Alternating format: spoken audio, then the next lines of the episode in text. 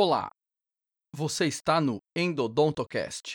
Eu sou o professor Newton Vivacqua e esse é o oitavo episódio do nosso podcast endodôntico. No episódio passado, conversamos bastante sobre anatomia apical, saídas foraminais e a odontometria. Também discutimos a obrigatoriedade em se fazer a odontometria utilizando um aparelho localizador eletrônico foraminal.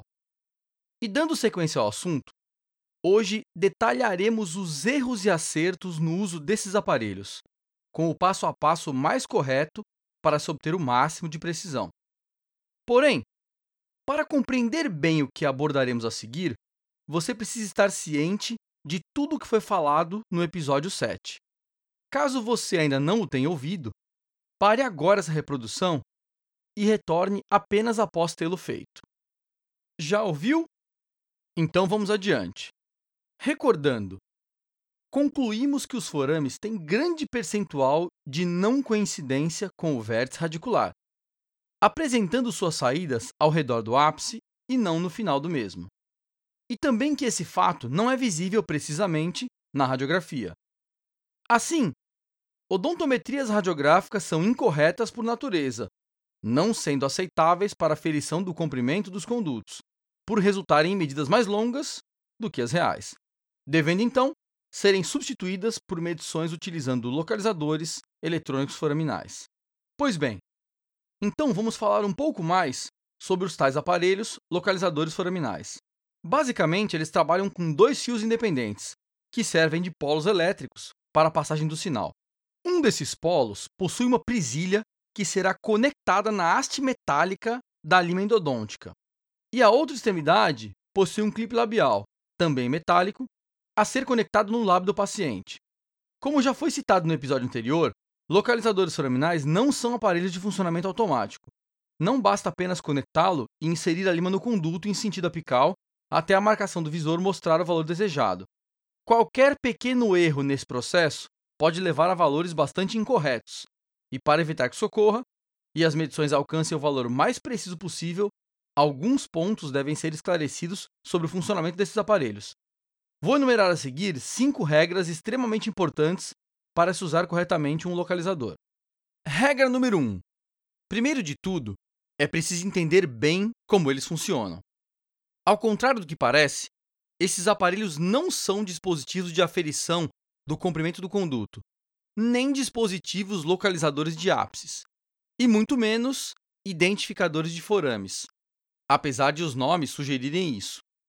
Eles são dispositivos identificadores de periodonto. Isso mesmo, periodonto.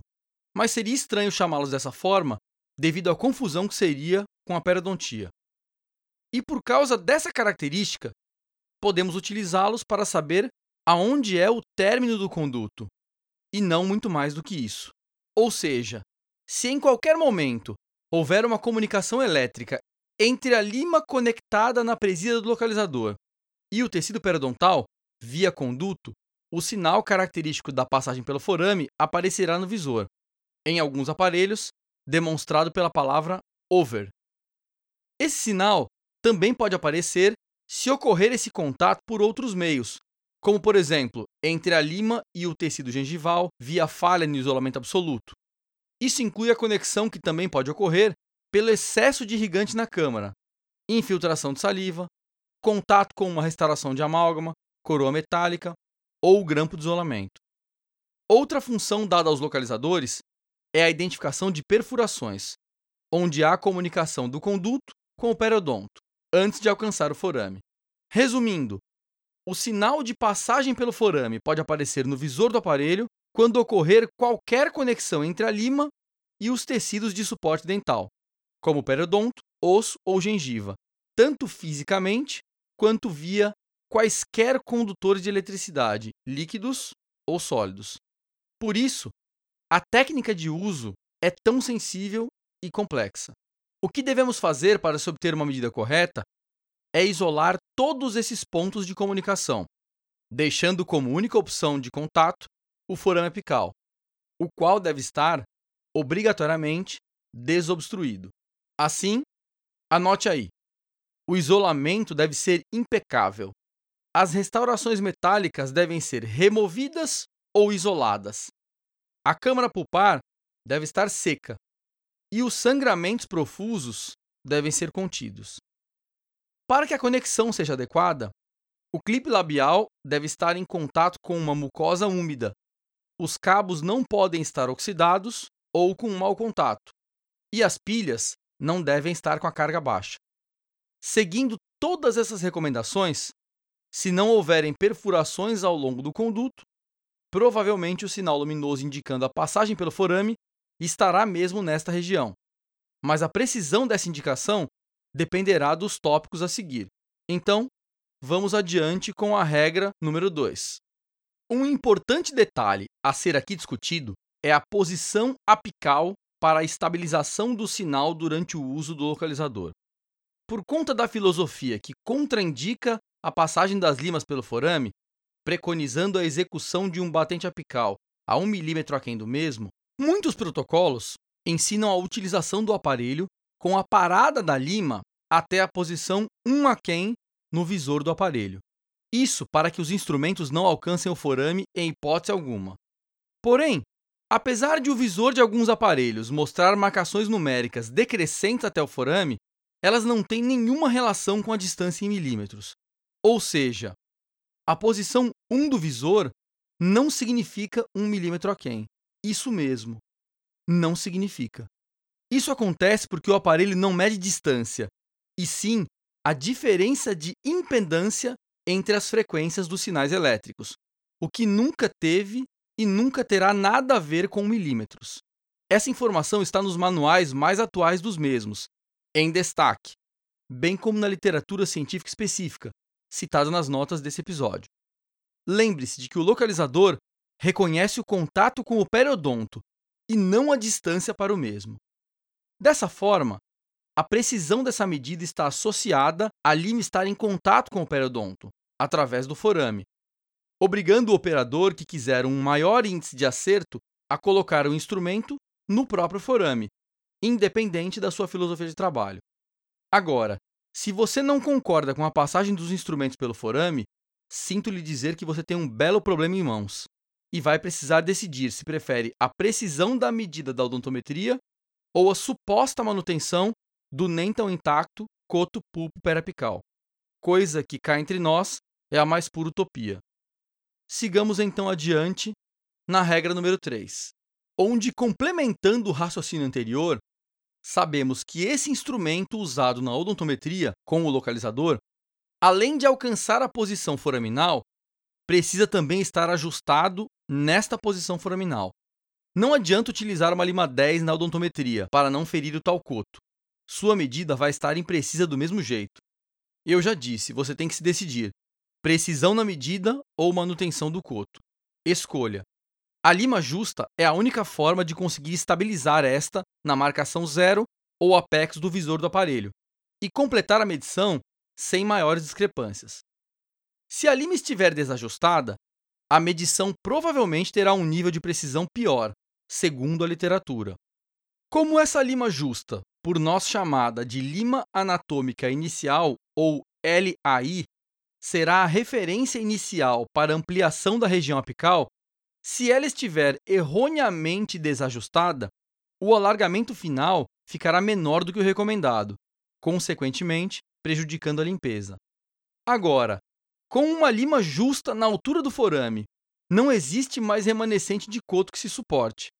Mas fique tranquilo, não tem problema, porque ele estaria fadado à necrose de qualquer forma. Melhor removê-lo mesmo e limpar bem a região. Em outro momento mais oportuno, discutiremos a ampliação foraminal, tão calorosamente debatida hoje em dia pelos colegas. Em penúltimo, seguindo nosso raciocínio, vamos à regra número 4 com uma informação muito importante a respeito do ajuste dessa LAI.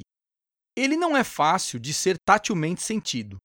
Na maioria das vezes, a lima, sentida como justa, está desajustada no forame, e isso pode ocorrer devido ao toque prematuro dessa lima em regiões anteriores ao forame, pela conicidade desse instrumento, dando esse sentido de apreensão. Para que isso seja evitado, algumas providências podem ser tomadas, e esse problema pode ser reduzido. São elas: A. É necessário que a ampliação dos terços cervical e médio já esteja concluída antes de ajustar a LAI e aferir a odontometria, para evitar o travamento desta nestes terços, sendo que a ampliação dessa região, além de reduzir essa possibilidade de travamento em terços prévios ao apical, ainda permite a aferição da medida do comprimento mais adequadamente. Aferir esse comprimento e depois ampliar os terços cervical e médio vai alterar o percurso que a lima fará, possivelmente reduzindo o comprimento do seu percurso e levando a instrumentação além da medida desejada. B. Usando limas manuais de níquel-titânio, que tanto por serem mais flexíveis e resistirem menos à pressão apical em curvaturas, quanto pelo fato de as espiras terem menos corte, apresentarão menos travamento por atrito destas contra as paredes.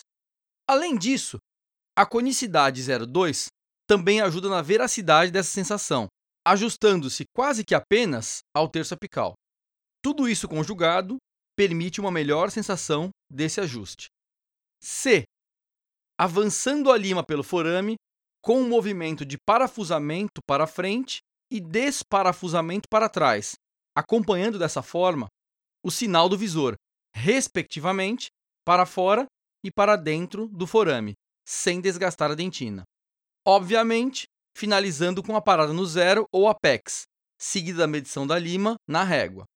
E finalmente, por último, a regra número 5, que eu costumo chamar de odontometria final. Até agora, descrevemos todos os detalhes para alcançar a maior precisão possível no uso do localizador durante a odontometria. E nesse processo, comentei que a ampliação cervical pós-odontometria pode comprometer a medida, reduzindo-a pela mudança do percurso da lima. Isso acontece porque a menor distância entre dois pontos é uma reta, e após ampliado, o conduto, que tem suas curvaturas reduzidas, fica mais reto e diminui a distância entre a referência oclusal e o forame. Mas se isso acontece no terço cervical, também não aconteceria após o alargamento apical, que foi feito após a odontometria? A resposta é sim. O comprimento também pode mudar tanto durante como após todo o preparo apical. Sendo assim, se você quiser ter certeza do seu comprimento antes da obturação, evitando ultrapassar os cones pelo forame, deve aferir tudo novamente ao final de todo o preparo. Com o porém de que agora, devido ao alargamento que foi feito no conduto, a lima utilizada não será mais a mesma LAI, mas sim a LAF, lima anatômica final, bem maior. E necessariamente seu forame deverá estar desobstruído, como na primeira odontometria citada anteriormente. Claro que estamos falando aqui de um forame ampliado até esta LAF. Caso você não utilize a filosofia de ampliação foraminal, vai precisar alterar um pouco esta regra. Como podemos ver, é bem complicado estabelecer o comprimento de trabalho aquém do forame. Primeiro, porque não se tem precisão do aparelho. Segundo, porque essa medida vai encurtando ao longo do preparo, levando as limas a se estenderem além do comprimento inicial.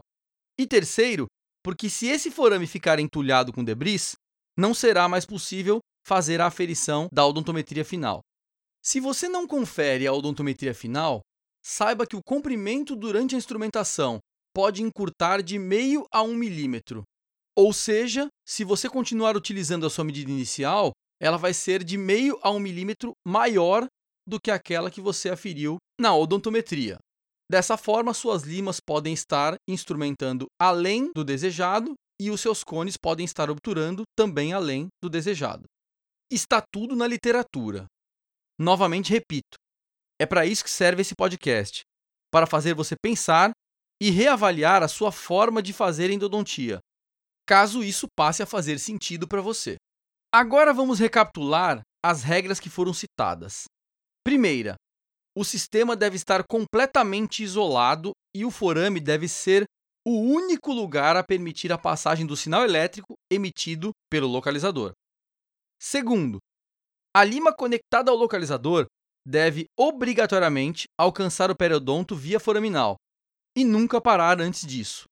Terceiro, essa lima, que eu chamei de LAI, utilizada na medição, deve estar bem ajustada na posição foraminal durante a medida. Quarto, para que esse ajuste seja sentido corretamente, você deve evitar a apreensão da LAI aquém do forame, fazendo o preparo cervical e médio previamente, utilizando uma LAI de NIT conicidade 0,2 e utilizando o movimento de parafusamento para dentro e fora do forame até alcançar a posição zero. E quinto, repetir esse procedimento ao final da instrumentação, agora com a LAF, para corrigir eventuais alterações de comprimento. Para aqueles que desejarem estudar mais o assunto, escrevi um artigo no site endodontiaavançada.com, dentro do menu Artigos, submenu Instrumentação. Lá vocês encontrarão detalhes sobre tudo que foi abordado aqui, junto com um cartão passo a passo para o uso dos localizadores com a maior precisão possível, bem como um esquema para entender as discrepâncias citadas aqui. Deixei o link aqui nas notas, juntamente com o das referências citadas hoje. Essa semana lancei uma promoção no Instagram, em parceria com a Dental Box Conceito, com o sorteio de um kit de obturação. Dê uma passada por lá e participe. Os apoiadores do podcast concorrem automaticamente, conforme já descrito lá no apoia.se barra endodontocast. Acesse o site e conheça os benefícios de ser um apoiador você também.